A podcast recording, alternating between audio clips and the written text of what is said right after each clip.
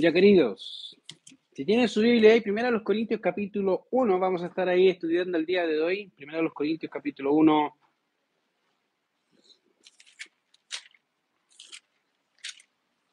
Del verso 10 en adelante, vamos a estar ahí en el día de hoy. Ya, ahora, durante las últimas semanas, queridos, sin duda hemos estado viendo o estudiando una pregunta o respondiendo una pregunta. Y la pregunta es, ¿qué es lo que la iglesia como un todo, como un organismo vivo, ya debe hacer en su actividad? ¿Se acuerdan? Ha sido la pregunta que he tratado de contestar estas últimas semanas. Y obviamente, en, en, eh, en otras palabras, la, idea de la pregunta es, uh, ¿qué es lo que la iglesia debe hacer y qué es lo que la iglesia no debe hacer? ¿Ya? ¿Por qué? Porque hay prácticas en la actualidad en las iglesias donde obviamente no están respaldadas por las escrituras y se toma como si fuese bíblico o como si fuese algo que la escritura demanda. Entonces, cuando la iglesia hace lo que la Biblia no dice, va a tener serios problemas, ¿ya? Y ahí donde mete, ahí donde se introducen eh, herejías o prácticas que en realidad en vez de ser de bendición para la iglesia, lo que hace es confundirla y menoscabar de alguna forma las escrituras. Ah, es interesante notar que, como he dicho, a veces eh, hay iglesias que hay mucha, diría, mucha música y poca Biblia. O a veces mucha Biblia, entre comillas, que en realidad no es Biblia, son opiniones, pero eh, uno dice ya, pero ¿qué quieres decir? Entonces, a la larga, querido, cuando no hacemos lo que la Biblia nos demanda, va a tener serios problemas la iglesia como un todo, como un organismo, obviamente dependiente de una cabeza.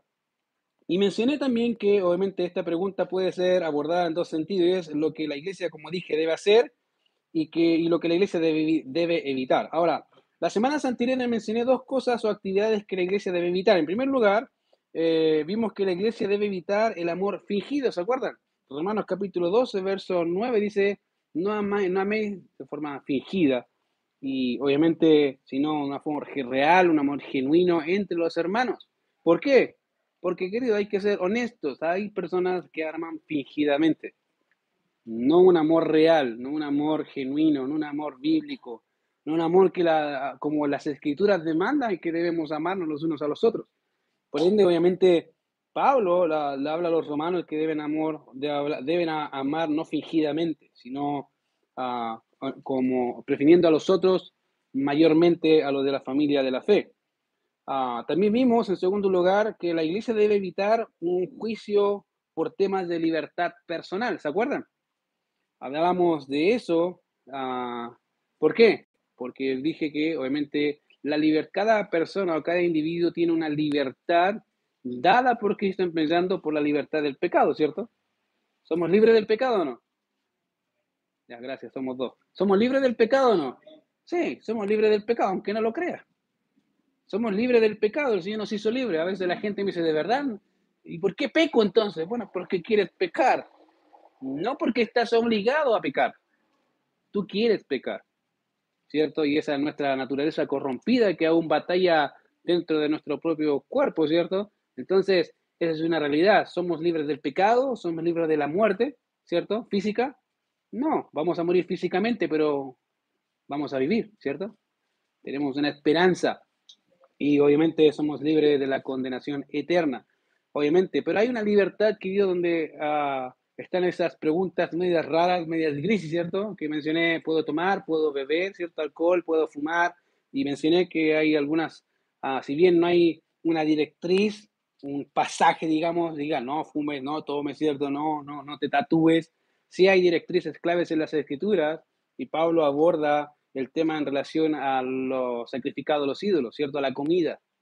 Y llegó a la conclusión diciendo en Romanos, si a mi hermano le la comida le es ocasión de caer, dice, no comeré carne jamás. ¿Por qué? Porque no quiero ser tropiezo a mi hermano. Eh, no porque sea malo, ¿se fijan? Entonces, habíamos hablado de que la iglesia debe evitar ese tipo de cosas. Y di un ejemplo, me acuerdo, ah, muy claro que pasó aquí, cuando ¿te acuerdan? Con el tema de la mascarilla. y que todos se agarraban, ¿cierto? ¿Hay que ocupar no hay que ocupar? Ahí, obviamente después que pasó todo el tema ya estaba pasando y ahí empezó la guerra. Algunos decían, no, hay que, no hay que ocupar, otros sí, y ahí empezaban los hermanos a agarrarse entre ellos mismos, ¿cierto?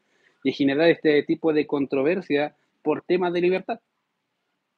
Los que se ponían mascarilla decían, estos son transgresores. Y los que no se ponían le decían a estos, nosotros no nos vendemos al Estado. y ese era el juego. A la larga había una guerra. Entonces, ya me acuerdo en esa ocasión con el pastor antiguo, dijimos, ¿qué hacemos? Yo dije, bueno, a la larga llegamos a la conclusión, bueno, el que quiera ponerse más, que se ponga, el que no quiera, no se ponga, listo. Pero no juzguen, no se juzguen los unos a los otros por ese tipo de temas. Son libertades, cada uno se preocupe, o sea, si quiere ponerse mascarilla y ganarse tres metros del hermano, no hay problema, pero no lo juzgue. ¿te acuerdan? Bueno, ese había un ejemplo de eso, sobre la libertad personal, ya por sus directrices. Y obviamente, en vista de su conciencia, debe estar centrada, obviamente, esa libertad en el amor al Señor y a los hermanos y su conciencia. En tercer lugar, nos toca ver una tercera actividad que la iglesia debe evitar entre sus miembros y es una actitud divisoria. Mira lo que dice primero los Corintios capítulo 10, perdón, capítulo 1, verso 10 al 13 o al 14. Dice, os ruego pues, hermanos, por el nombre de nuestro Señor Jesucristo, que habléis todos una misma cosa y que no haya entre vosotros divisiones, sino que estéis perfectamente unidos en una misma mente y en un mismo parecer. Porque he sido informados acerca de vosotros, hermanos míos, por los de Chloe, que hay entre vosotros contiendas. Quiero decir que cada uno de vosotros dice, yo soy de Pablo, y yo soy y yo de Apolos, y yo de Cefas, y yo de Cristo. ¿Acaso está dividido Cristo? ¿Fue crucificado Pablo por vosotros o fuisteis bautizados en el nombre de, Pablo? Doy gracias a Dios que a ninguno de vosotros sea bautizado sino a Crispo y a Gallo. En otras palabras, una de las primeras cosas que el apóstol Pablo hace es empezar a corregir algunas cosas eh, deficientes de la iglesia de Corinto. Ahora, es interesante notar que cuando estudiamos la carta a los Corintios, una de las cosas que nota es que Corinto fue una de las iglesias que fundó el apóstol Pablo y es una de las iglesias donde más correcciones va a haber. Es interesante. Desde el primer capítulo empieza la corrección hasta el final. Y eso no significa que la iglesia sea mala. Algunos dicen, mira, hay muchas correcciones, entonces la iglesia es mala. No, la iglesia tiene sus dificultades como todas las iglesias. ¿Qué iglesia no tiene problemas? La única iglesia que yo conozco que no tiene problemas es la que está en el cielo. No hay otra. Todas las demás, las que estamos acá, mientras tanto, ¿cierto? Eh, tenemos problemas. ¿Por qué? Porque vivimos en un mundo donde hay pecado, luchamos. Todas las iglesias tienen problemas. Y Pablo, obviamente, hablando de los corintios, eh, les ama, vamos a ver un, un lenguaje muy, muy pastoral de parte del apóstol Pablo. Miren lo que dice el capítulo 1, verso 3, verso 4. Gracias doy a mi Dios siempre por vosotros por la gracia de Dios que os fue dada en Cristo Jesús, porque en todas las cosas fuisteis enriquecidos en Él, en toda palabra y en toda ciencia, así como el testimonio acerca de Cristo ha sido confirmado en vosotros. De tal manera que nada os falta ningún don esperando la manifestación de nuestro Señor Jesucristo. En otras palabras, fíjate que la iglesia de Corinto tenía todos los dones. O es interesante porque es una de las pocas iglesias que tú ves que tienen, hay problemas incluso en el uso cotidiano de los dones. Y Pablo corrige el uso de los dones. ¿Por qué? Porque dice, se ve la manifestación del Espíritu en cómo los dones están muy, ah, son parte de la iglesia y se ve, porque también veo sus problemas y he escuchado sus problemas. He visto lo que está pasando allá. Entonces, querido Corinto, así es una de las iglesias que el apóstol Pablo fundó y que sin duda eh, nos permite entender y aprender algunas cosas concernientes a lo que no debemos hacer. Entonces, ¿Qué es lo que obviamente ah, no debemos hacer? ¿Ya? ¿O qué debemos hacer? Bueno, tenemos que mantener la unidad en lo que hablamos. Ahora, ¿por qué? Mira lo que dice Pablo en capítulo 1, verso 10. Dice, os ruego, pues hermanos, por el nombre de nuestro Señor Jesucristo, que habléis todos una misma cosa. Ahora, cuando leemos el Nuevo Testamento, ciertamente hay expresiones que digo que son únicas. Si a veces ha leído algunos autores de diferentes libros, siempre hay un autor que tiene una expresión que es única de él y que lo identifica. Yo me acuerdo hace mucho tiempo, un profesor mío en la facultad, cada vez que entrábamos a estudiar el griego, decía, los que van a morir te saludan. Y gracias, nosotros decíamos lo mismo. ¿Por qué? Es un, ¿Se acuerda? Es un saludo romano de los gladiadores que venía, iban a qué? A morir. Esa era la expresión, por eso cada vez que entrábamos a su clase decía, los que van a morir te saludan, también, los que van a morir te saludan. ¿Por qué? Una expresión típica de él, como forma entre burla y, seriedad, eh, esa, yo me acuerdo mucho de esa expresión por él. Y así como hay escritores donde tú sabes que, ah, ya, dijo esta frase y la recuerdas muy rápidamente o la asocias a una persona. Bueno, Pablo tenía expresiones que eran únicas. Ya Pablo y totalmente cada escritor de la Biblia tiene una forma única de escribir, una forma única de expresarse, pero también hay un lenguaje. Hay palabras que son únicas y que lo destacan como tal, son como su insignia. Y creo que aquí tenemos una del apóstol Pablo. De hecho, de las 14 veces que aparecen en el Nuevo Testamento, ya, eh, con la expresión os ruego, 12 son dadas al apóstol Pablo. Imagínense, de las 14 veces que aparece la expresión os ruego, 12 son de Pablo. Y eso nos dice obviamente que es algo muy de él. A diferencia de Pedro, que aparece solamente una vez, y en Hebreos, que aparece solamente una vez. Eh, obviamente, de esas 10 veces, de esas 10 veces que aparecen ah, o que Pablo las menciona, eh, lo interesante es que tienen la misma construcción gramatical y tienen las mismas palabras. Básicamente dice humas para caleo o os ruego. Y, y, eso es muy, muy interesante. Ahora, eso nos muestra obviamente el corazón de Pablo. Dice, pero ¿cómo, ¿cómo pudo ver el corazón de Pablo en esa expresión que es única de él? Bueno, te voy a decir algunas cosas. Eh, eso que hace Pablo cuando dice os ruego, nos muestra el corazón pastoral y lo hace ah, con mucha claridad. Pablo ciertamente podría, obviamente podría haber demandado obediencia a los corintios por su apostolado, ¿cierto? Tenía la autoridad. Podría haberle dicho, necesito que obedezcan sí o así, soy apóstol, ¿no? Pero no lo hace. De hecho, al contrario, les pide y eso nos muestra el corazón de Pablo hacia los corintios y hacia las iglesias. En realidad, Pablo tiene un corazón tan pastoral que no se pone a él como el estándar. En el sentido de decir, yo como soy apóstol, les mando a hacer tal actividad. No, no, no, no. Él les dice, os ruego. Eh, y obviamente, como apóstol de Jesucristo, podría haber demandado, como dije, una obediencia rígida por parte de la iglesia, pero en vez de eso utiliza esta forma de práctica de amor en sus palabras hacia las iglesias, en este caso hacia Corinto, diciéndole eso ruego. Ahora, esa palabra ruego ah, puede ser traducida también como suplico o les pido. ¿Ya? Y tiene la idea de plantar una exhortación amorosa no es solamente decirle a la gente, bueno, hay gente que no sabe exhortar y cierto dice, bueno, es que tiene que decir la verdad. Sí, está bien, pero hay que hacerlo en amor. Y creo que Pablo entendía tan claro eso que podría exhortar a los hermanos de tal forma que le dice, te ruego. Y esa, esa, como le dije, eso muestra el corazón de Pablo por los corintios, de decirle, podría haberle tirado mi título, mi llamado, mi apostolado, incluso yo fui el que los engendré. Pero no.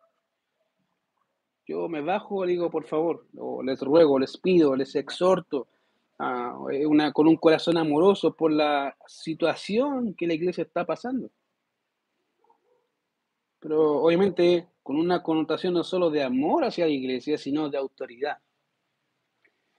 ¿Cómo lo sé? Bueno, por lo que dice después, dice ahí, os ruego por el nombre de nuestro Señor Jesucristo. Ahora, esta no es la única vez que Pablo ah, hace ese tipo de construcción. Os ruego y coloca a Cristo como intermediario. De hecho, lo hace hartas veces, ya en otras partes. Por ejemplo, ah, podemos ver en Romanos capítulo 12, verso 1. Os ruego por las misericordias de qué? De Dios, que presentéis vuestros cuerpos como santos en sacrificio como vivo. Pero dice, os ruego por qué. ¿Por qué? ¿Por qué les pido? ¿A quién llamo? Básicamente al Dios de las misericordias. Él es, diríamos, el agente. Él es, llamo como testigo a Dios y sus misericordias hacia ustedes. Y es, como dije, no es la única vez que lo hace, de hecho también lo hace en 2 Corintios 11, que dice, yo Pablo ruego por la mansedumbre y ternura de Cristo. Y empieza a hablar.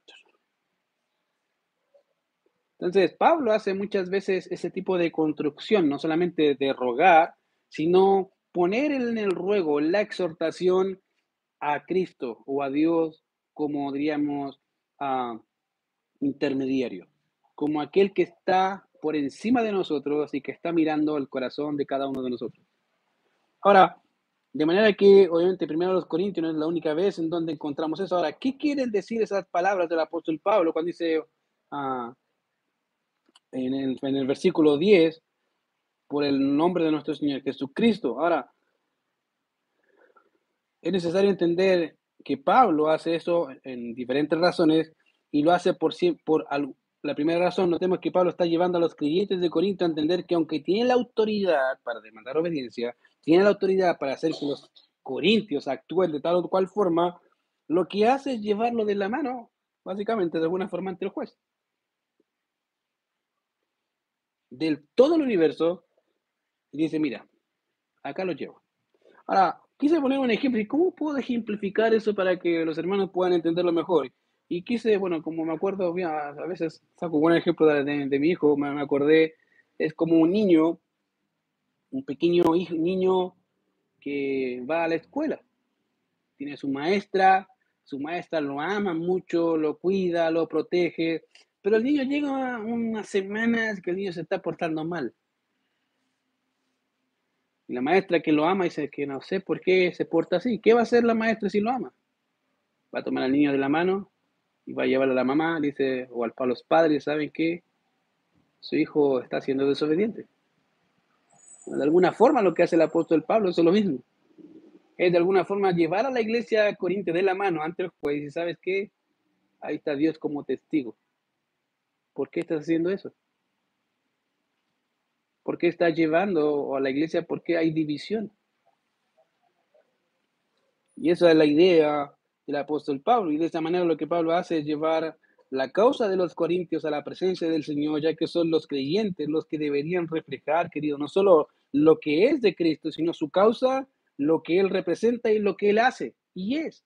Querido, se supone que el creyente debería representar a Cristo en todo el sentido de la palabra en todo. Fíjate que es interesante cuando aprendemos doctrina eh, o Biblia en ese sentido, decimos, la Biblia es la regla de qué? De fe y conducta. Pero en la práctica casi hacemos la Biblia, ¿qué cosa? La Biblia es el manual de fe, porque de conducta casi ni se nota. Y eso está mal. ¿Por qué? Porque debería ser eso. ¿Por qué? Porque llevar a la Biblia en práctica es reflejar el carácter de Cristo. Y eso es lo que la iglesia de Corinto debería hacer. Y eso es lo que la iglesia BGD de Quilicura debería hacer, reflejar el carácter de Cristo en todo el sentido de la palabra. ¿Por qué? Porque eso, por eso nos llamamos cristianos. Ahora, el problema de los corintios, Pablo lo interpela directamente con el Señor. Ahora, es, me gusta lo que dice Samuel Pérez Millo con referente a esto y, quiero citarlo a él. Dice así, no solo es una demanda con la autoridad de Cristo, sino hecha en el nombre de quien manifestó un amor insondable hacia los creyentes. Cuando el amor de Cristo está presente en la experiencia del cristiano, la obediencia se hace fácil y agradable. Y es verdad. ¿Por qué? Porque representamos su causa, querido. Su persona y todo lo que significa ser cristiano. No solamente aquellas cosas que nos acomodan, sino incluso aquellas a donde no nos acomoda, con mayor razón. Y ese es el problema, querido, de la iglesia. La iglesia en la actualidad dice representar, dice seguir a Cristo, pero no se ve representándolo. Y en la práctica, Corinto era una de ellas. Ahora, la pregunta entonces es, ¿qué es lo que Pablo espera que los creyentes de Corinto hagan por causa del nombre del Señor? Y fíjate que Pablo dice, bueno, así como llama al Señor como testigo, y se supone que los creyentes deberían practicar eh, a Cristo en su forma de vivir, Él dice que habréis todos una misma cosa. Y suena raro, ¿cómo que hablemos todos una misma cosa? Ahora, de manera que los creyentes nos demanda unidad, querido, en lo que hablamos. Ahora, quiero explicar eso un poco. ¿Por qué? Porque algunos pueden pensar, básicamente, ¿cómo puede hacerse eso? ¿O acaso Pablo está sugiriendo que seamos como robots diciendo lo mismo como si estuviéramos programados? ¿Eso es lo que está pensando Pablo? Y déjame decirte que no. Pablo no está pensando en eso. Ahora, literalmente la expresión aquí dice que hablen lo mismo. Eso es literal, es que hablen lo mismo. De manera que lo que Pablo está diciendo no es que entendamos lo mismo de la misma manera o forma o que digamos las cosas exactamente iguales. No, no está diciendo eso.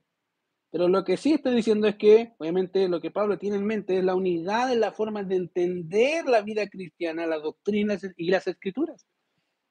Que tengamos unidad en eso. ¿En qué? ¿Cómo se debe vivir la vida cristiana? ¿Qué dice la Biblia o en términos doctrinales y qué dice las escrituras en términos prácticos.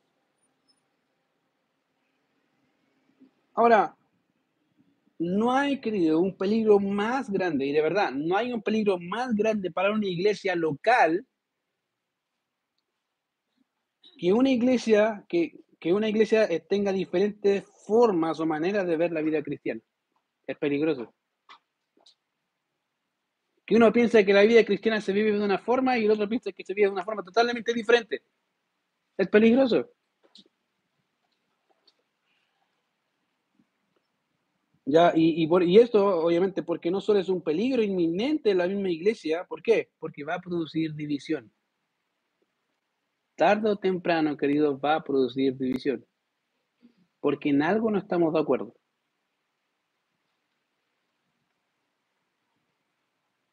Y no solamente va a traer división en el futuro, sino también va a traer confusión a los nuevos creyentes. Imagínate, imagínate un día llega un nuevo creyente y, tú le invitas a la casa y te ve en tu día cotidiano vivir tu vida cristiana.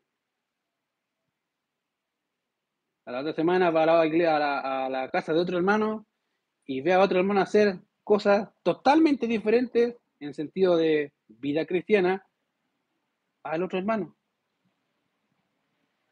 Ahora, para ser más gráficos, imagínate que el primer hermano lo invitó y por ahí se le escapó una mentirilla. Y dijo, no, si Dios perdona, ¿cierto? No, sí, no te preocupes si Dios perdona los pecados. Pero la otra semana el otro hermano, sin querer, miente y dice, uy, perdón, tengo que pedirle perdón. Y le explica, ¿sabes qué? Perdona, está mal lo que hice, perdóname, fui mal ejemplo y no debes hacerlo. Pregunta, ¿no traerá confusión? Al nuevo creyente? Obvio. ¿Por qué? Porque dice, pero este me dijo que está bien, el otro me dice que está mal, que a quién le creo. bueno, eso, querido, repercute en la iglesia a la larga. Entonces, Pablo lo que está diciendo acá dice que todos tengan una misma forma de hablar en ese sentido, en cómo entender la Biblia, cómo aplicar la Biblia. ¿Ya? Y eso trae, como dije, división en la iglesia y también confusión en el nuevo creyente, y eso porque va, ve a uno decir o creer algo ah, distinto al otro. Muy diferente. Y es porque ambos tienen diferentes concepciones de qué significa ser cristiano. Querido, en la iglesia no puede haber diferentes concepciones de qué significa ser cristiano. Debemos entender lo que significa ser cristiano. En todo el esplendor, en todo lo que significa eso. Es la base de vivir como Cristo. Ahora, obviamente no hay algo que produzca más confusión que esto para cualquier persona. Ahora, John MacArthur hablando de eso dice lo siguiente, para que una iglesia sea espiritualmente saludable, armoniosa y eficaz, debe haber sobre todo unidad doctrinal. La enseñanza de la iglesia no debe ser como una mesa de platos variado donde cada miembro escoge lo que desea. Tampoco debe haber varios grupos, cada uno con sus características propias y dirigentes, ¿no? Somos un cuerpo. ¿Te fijas? Querido, acá no es, ay, es que esto me gustó de la, de la enseñanza, esto no me gustó, esta doctrina, no, esta, esta doctrina, no, no, no, es que se supone que el plato es para todos. No hay, no hay diferente. Ahora, si hay diferencia, acérquese y conversemos, no hay problema. Pero con. No hay ningún problema, querido. ¿Te fijan? Ahora, eso obviamente, como dije, por ende, la unidad doctrinal, querido, es fundamental, no solo para hacer una iglesia sana, sino que la aplicación de la enseñanza a la vida de la iglesia debe formar de, de forma correcta y obediente, proporcionará un crecimiento saludable. Y esa es la idea. Esa es la idea. ¿Se fijan? El problema es que a veces como venimos de diferentes mundos, ¿cierto? A veces hay enseñanzas que se traen, pero no se conversan. Y se creen y se siguen manteniendo, aunque a veces no saben, no saben si se supone que son correctas, pero a veces no se sabe si son correctas. Se supone que lo son. Más de una ocasión me ha tocado escuchar como, uh, pero a mí me enseñaron esto en la otra iglesia. y digo, pero ¿qué dice la Biblia? Ve, mira, ven. Ahí está, léelo. Dice, uh, entonces mi iglesia estaba mal. Bueno, la enseñanza estaba mal, pésimo, diría yo. Pero, ¿qué dice ahí? Y es porque todos venimos con diferentes enseñanzas. La cosa es, querido, la unidad de enseñanza doctrinal va a crear una iglesia o va a generar una iglesia sana y saludable. Como también la práctica de esa enseñanza.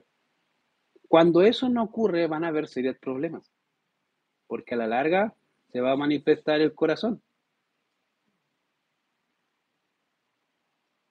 Y de verdad te lo digo. Probablemente en algunas cosas estoy diciendo, pero no estoy de acuerdo con usted. Veamos, veamos si son fundamentales o no. Porque si no son fundamentales, bueno, puedes, puedes tener tu opinión, pero ¿qué dice la Biblia? ¿Se fijan? Entonces, querido, siempre hay que tener unidad doctrinal hay que tener un crecimiento continuo y saludable. El problema está cuando en una misma iglesia, querido, hay diferentes formas de doctrina. Ya, como si la iglesia fuera un tipo de tenedor libre donde cada uno come lo que quiere.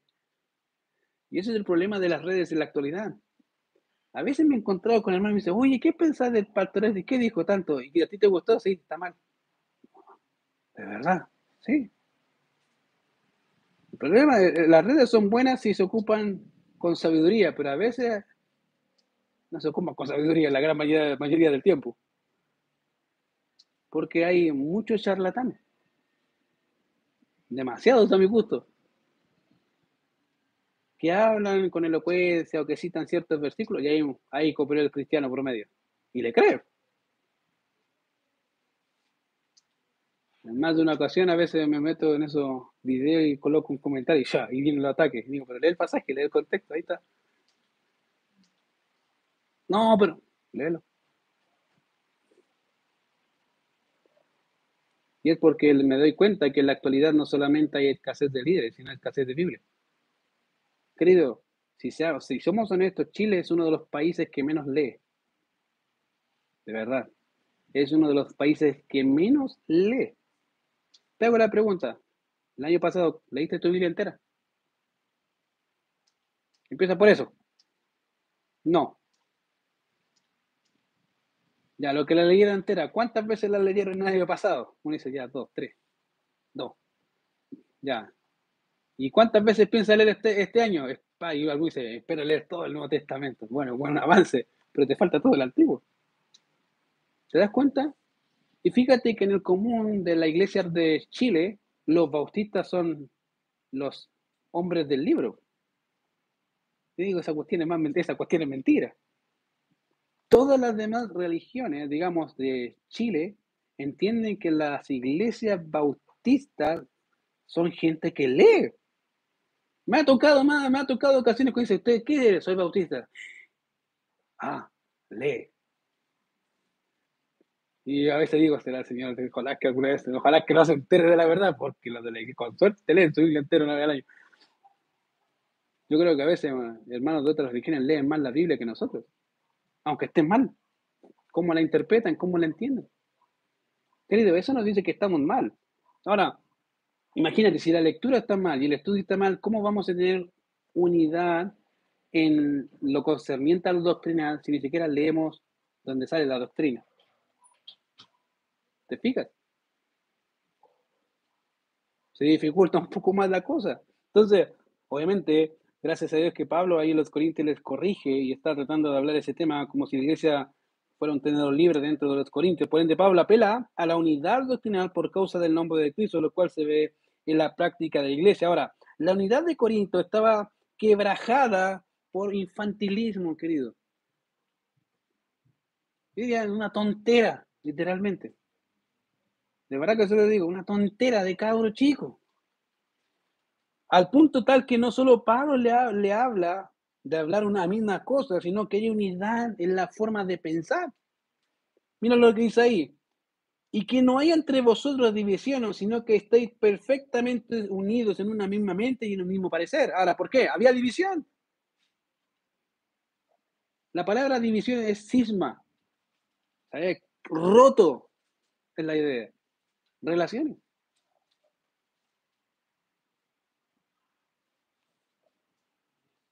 Ahora, notemos que la unidad, querido, se puede...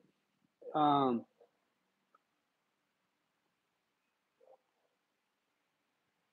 la unidad, querido, se nota, obviamente, no solamente en lo que se cree, sino en lo que se habla.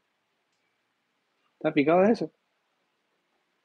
La unidad no solamente se nota en lo que se cree, sino en cómo hablamos. Cuando hablamos. Ahora, cuando decimos algo, obviamente contrario a lo que la iglesia en general cree y los hermanos creen fundamentados en las escrituras, se va a notar. A veces hermanos que están llegando o de iglesias que son pentecostales o neopentecostales llegan a una iglesia bautista y dicen, ¿qué, qué es esto? y este es un culto. ¿Por qué? Con suerte cantaron tres canciones y una hora de Biblia. Casi se mueren. Y creo que casi todos los que llegan de esa línea saben qué se hace. ¿Qué? ¿Y cuánto?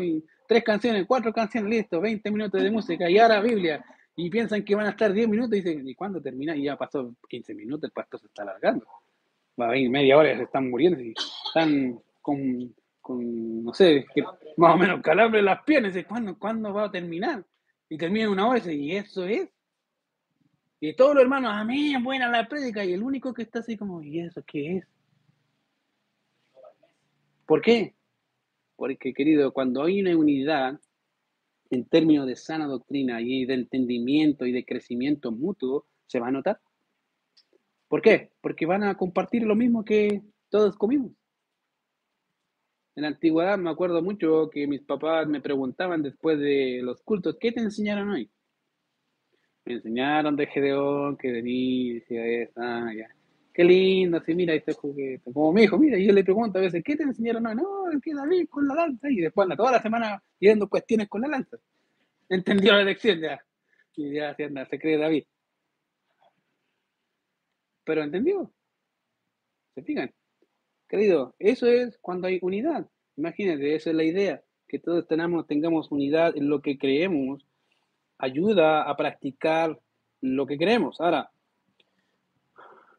Obviamente hay algo que la iglesia de Corinto tenía que arreglar, por eso dice, sino que estéis perfectamente unidos en una misma mente y en un mismo parecer. Ahora, la palabra enteramente unido, que aparece en el texto nuestro en español, es una sola palabra, y era una palabra muy común en el antiguo, eh, en el tiempo, en el griego clásico, era una muy común, e incluso en el Nuevo Testamento también es común y era utilizada para referirse al arreglo de las redes cuando se rompían o a la separación de cuando los huesos se rompían o cuando había ah, articulaciones dislocadas. La palabra obviamente se utilizaba de esa forma. Entonces, cuando hablaba de perfectamente unido, por la idea básica de esta palabra es volver a juntar. Volver a juntar o volver a unir.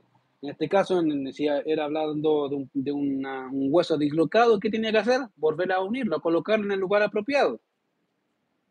Si había una red rota, volver a unirla para que pudieran, obviamente, pescar.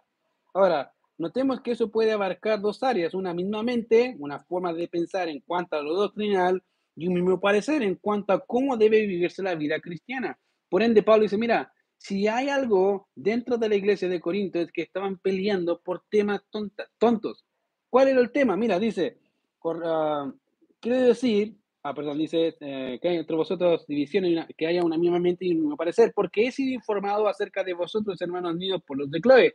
Bueno, acá hay divisiones porque algunas personas dicen, bueno, los de Chloe era una persona, algunos te van a decir, bueno, en realidad era un lugar. Independientemente sea un lugar o una persona, Pablo fue informado por alguien acerca de la condición de la iglesia de Corinto. Dice que hay entre vosotros contiendas, peleas. Los hermanos se estaban agarrando. Ahora, ¿cuál es el problema?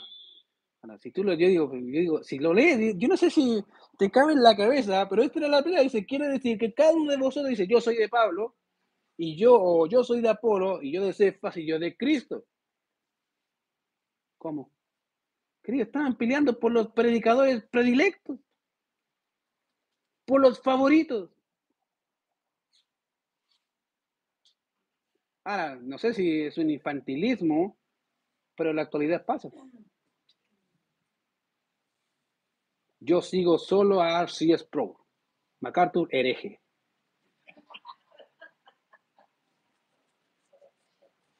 Nadie dijeron Ormachea. Yo soy de Ormachea, ¿cierto? Los demás, herejes. Pero eso estaban peleando los hermanos. No, que Pablo, el apóstol, wow, el apóstol, oh no, Cefas, otros, Pablo, el apóstol Pedro, wow, Pedro, excelente. Pero los más espirituales decían, yo soy, yo soy de Cristo. Los espiritualoides. ¿Por qué? Infantilismo, querido. Y a veces los creyentes somos así. Peleamos por cosas infantiles. Esa era la pelea. Que algunos decían, yo sigo a Pablo, yo sigo a Pedro, yo sigo. Y por eso los hermanos estaban disputando entre ellos. ¿Qué tal la predicación de Pablo? No, ahora me gusta más como predica Pedro. ¿Cómo estuvo la predicación del pastor Ricardo? No, me gustó el pastor Antonio, no, no voy los miércoles porque me aburre. O no voy los domingos, o no voy los domingos porque no, hermano Ricardo se demora una hora. No, el pastor la hace un poquito más corta. Querido, eso es, una, un infantilismo, te lo digo de verdad. Eso no puede ser así. El problema es que pasa en la iglesia actual. Lo he notado en muchas iglesias. Cuando va el pastor central, la iglesia se llena. ¡Wow! Y cuando va el pastor secundario, con suerte llega el 50% de la iglesia. ¿Y qué pasó? No, es que no vino el pastor que me gusta. Este sí que el Señor lo usa. Ah, y el otro no. No, es que no me gusta. Es muy fome. Al gusto del consumidor. Que Pablo dice, ¿qué, qué están pensando? ¿Qué están pensando? ¿Cómo se les ocurre? ¿Y eso está trayendo disputas? entre ustedes por este, por este otro. ¿Qué es eso? El problema, querido, es que la, iglesia actual sigue pasando lo mismo que Pablo condenó. Y pareciera ser que a pesar de los años que han pasado, la, iglesia no ha aprendido. Porque sigue peleando por las mismas cosas. ¿Te das cuenta que en realidad no hemos cambiado? ¿No hemos aprendido la lección? Pablo llamando acá a los hermanos, hermanos, no hagan eso, vuelvan a establecer las relaciones. ¿Cómo se les ocurre pelear por este tipo de cosas? Y Pablo corrige acá eh, este, esta forma de vivir. Porque, dice ahí, quiere decir que cada uno de vosotros dice, yo soy de Pablo, y yo de Apolos, y yo de Cepa, y yo de Cristo. ¿Acaso está dividido Cristo? Y fíjate que los pone a todos bajo la cabeza. Ah, o sea, Cristo ahora se desmembró. Sí, porque si están peleando por Pablo, por Cefas y por otro y por otro, entonces Cristo se cortó. O sea, ahora Cristo tiene un dedo aparte, una cabeza aparte, todo, todo dividido. No. Obviamente la pregunta retórica, dice, ¿acaso está dividido Cristo? No, no está dividido. Entonces, ¿por qué están peleando? ¿Por qué están disputando por ese tipo de cosas? Y fíjate que aún más, creo que Pablo puntualiza mucho más el punto. Dice, ¿fue acaso o fue crucificado Pablo por vosotros? Y ahí lo mató. Ahora parece, ¿quién soy yo? Dime, ¿quién soy yo? Yo no he muerto por ustedes. ¿Por qué me ponen a mí a jugar ahí? Donde yo no quiero estar.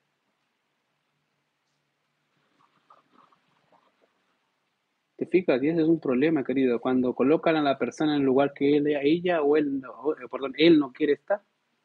Pablo lo, sabe, lo hace muy bien. Yo no he muerto por ustedes, yo soy uno más. Fui salvado igual que ustedes. De hecho, era perseguidor de la iglesia. ¿Qué soy yo? Querido, es interesante notar que Pablo notaba y entendía muy bien su labor. No solamente tiene ese carácter pastoral, sino también vemos ese carácter, tiene decir, querido, ¿qué somos nosotros? ¿Soy acaso algo para que me pongan en la palestra? Yo no quiero estar ahí. Querido, si tú entrevistaras a la gente que todos siguen y le preguntaras, ¿te gustaría estar en la palestra? Te van a decir la gran mayoría, no quiero estar ahí. La gente me coloca ahí, yo no quiero estar ahí. Quiero estar aquí en mi rincón, metro cuadrado, sirviendo a mis hermanos, ayudándoles, enseñándoles, pero no quiero estar en la palestra, no quiero que la gente me vea, no me interesa. Quiero hacer lo mejor para el Señor, eso sí. Pero en lo general muchas veces pasa que la gente, querido, aluda, a, alaba al que no debe alabar. Y Pablo acá corrige a los hermanos, dice, les fue crucificado Pablo por vosotros? Yo no fui. Y si yo no fui, ¿por qué pelean por mí? ¿Por qué soy yo la causa de su división? Y ya es otra pregunta, otra tercera. ¿O fuiste bautizados en el nombre de Pablo? No. Entonces, ¿por qué pelean? Querido, en la iglesia, en la actualidad, a veces, aunque no se note mucho, o en realidad sí se nota mucho, pasa este tipo de casos donde la iglesia se divide por temas así. a veces el orgullo gana y el pastor secundario o primario se lleva un par de las ovejas, del otro se lleva el otro par porque no le gustaba esta y ahí se divide. ¿Qué es eso, querido? Y eso nos muestra en realidad que la iglesia no ha aprendido la lección. ¿Por qué? Porque no tiene una misma mente y un mismo parecer. No, y eso Pablo le dice, pues tengan unidad en qué? en lo que cree. ¿Qué dice las escrituras? Tal cosa, ¿lo cree? Amén.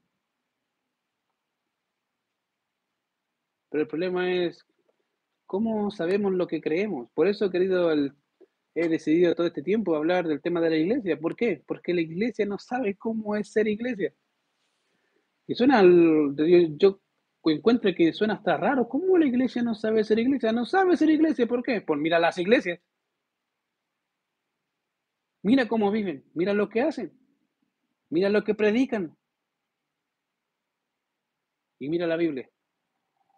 Y te, das, y te das cuenta que en realidad cuando ves la Biblia y cómo eran las iglesias, es muy diferente. En cómo vivían la fe. En cómo entendían lo que significaba ser iglesia. Pero en los problemas seguimos siendo iguales. Los mismos problemas las mismas formas. Probablemente las formas cambian, la fuente es la misma. Y acá vemos, obviamente, cómo los corintios no solamente ah, tenían sus predicadores predilectos, sino que más adelante vemos una y otra y otro problema con los mismos hermanos, entre los mismos hermanos. Querido, tengo que déjame decirte de verdad, no quiero que tengan predilectos en la iglesia. Y no quiero que vengan a escucharme a mí, vengan a escuchar Biblia, punto, se acabó.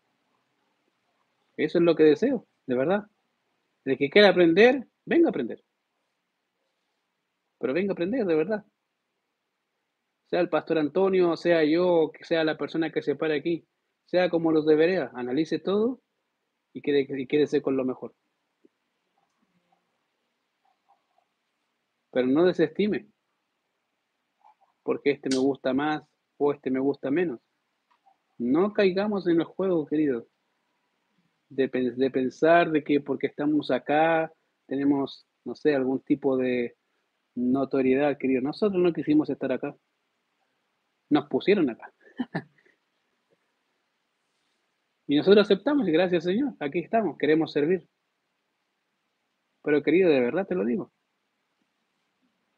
Sea que esté el pastor Antonio, o sea que esté yo, como te digo, vengan. ¿Por qué? Porque va a haber palabra de Dios. Se acabó. Y eso es la fuente, querido. Ahí está. Mientras usted vea que estamos predicando Biblia, amén. Si usted ve un día que no encuentra la que estamos predicando cualquier otra cosa y de verdad estamos predicando cualquier otra cosa, váyase. Se lo digo del púlpito, váyase de esta iglesia. Hasta yo mismo le doy el pase a otra iglesia, ¿eh? que váyase, váyase de aquí porque estamos predicando cualquier otra cosa que no es Biblia. De verdad se lo digo, querido. Pero mientras haya Biblia, bueno, quédese con Biblia. Ahora, fíjate que Pablo acá dice acá, verso 14, doy gracias a Dios de que ninguno de vosotros he bautizado sino a Crispo y a Gallo, para que ninguno diga que fuiste bautizados en mi nombre. También bauticé a la familia de Estefana, de los demás, no sé si he bautizado a algún otro, pues no me envió Cristo a bautizar, sino a predicar el Evangelio, no con sabiduría de palabra, para que no se haga vana la cruz de Cristo. En otras palabras, digo, a mí sáquenme de la ecuación, yo no quiero estar ahí. Una, Dios no me mandó, Cristo no me mandó a bautizar, así que sáquenme. ¿Por qué? Porque pareciera que algunos hermanos de Corinto decían, no, si yo fui bautizado por Pablo. Wow, ah, mira, uh. Sí. y Pablo dice, ni me acuerdo si te bauticé, si te bauticé, amén, pero no me interesa. No es el punto.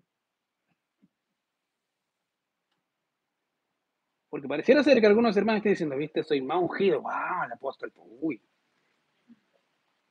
El, el san apóstol Pablo. Y Pablo dice, y Pablo dice, bueno, ni me acuerdo si te bauticé, de verdad. Pues es bien chileno, ¿cierto? Ni me acuerdo, si, pero si alguna vez lo dice, bueno, está bien. Pues. Por eso dice, pues no me envió Cristo a bautizar, sino a predicar el Evangelio, no con sabiduría de palabra para que, para que no se haga vana la cruz de Cristo. Que el punto principal, fíjate lo que hace Pablo, llevar todo a qué? Cristo. Lo que hay es de Cristo. A mí no me tomen en cuenta, a mí déjenme ahí servir. Por aquí en la ecuación no quiero estar. Querido, una iglesia que no entiende que debe haber unidad en lo que creemos, va a pasar y va a tener serios problemas. De verdad. Y te digo, de verdad, si tienen algunos problemas de tema doctrinal, acércate a conversar, no hay problema. Pregúntame, o pregúntanos junto al pastor, ¿qué creen de esto? ¿Qué creen de esto? ¿Qué creen de esto? Y, es más fácil responder las preguntas así que me digan y que me vayan enterando en el camino. a veces personas me dicen, y eh, hace poco una persona me escribió, ¿qué creen en su iglesia? ¿Qué quiero saber de la iglesia? Y ahí quedó la conversación. Sí, porque quieres saber ahí, catología, no sé, ¿Qué? ¿Qué cosa? Hay algo que hablar. ¿Qué creemos sobre el evento futuro? ¿Qué creemos como iglesia? ¿Qué, qué, qué cosa particular? ¿De qué? ¿Qué pienso de un versículo bíblico? ¿Qué pienso de la parte práctica de ciertas cosas? Bueno, te puedo explicar los aspectos generales, pero ¿qué quieres hablar, querido? A veces hay hermanos que toman decisiones de llegar e irse sin siquiera preguntar. No, no me gustó, pero ¿por qué? No, porque eh, no sé, pues yo creo esta otra cosa, pero lo conversaste. No, es que no me gusta, pero lo conversaste. No. ¿Cómo sabes si está mal? Es que no estoy mal. Querido, la unidad de la fe se nutre entre los hermanos. Y la unidad, obviamente, de pensamiento empieza por acá. Biblia. Por eso siempre a veces cuando los hermanos conversan conmigo, trato de citarle Biblia. A veces no se la cito, pero la estoy pensando se la estoy poniendo en práctica. Digo, mira, esto pasa así. ¿Y cómo sabes? Bueno, pasa que diste este, te pasa que diste este, te lo pasa que diste este, y por eso pasa esto.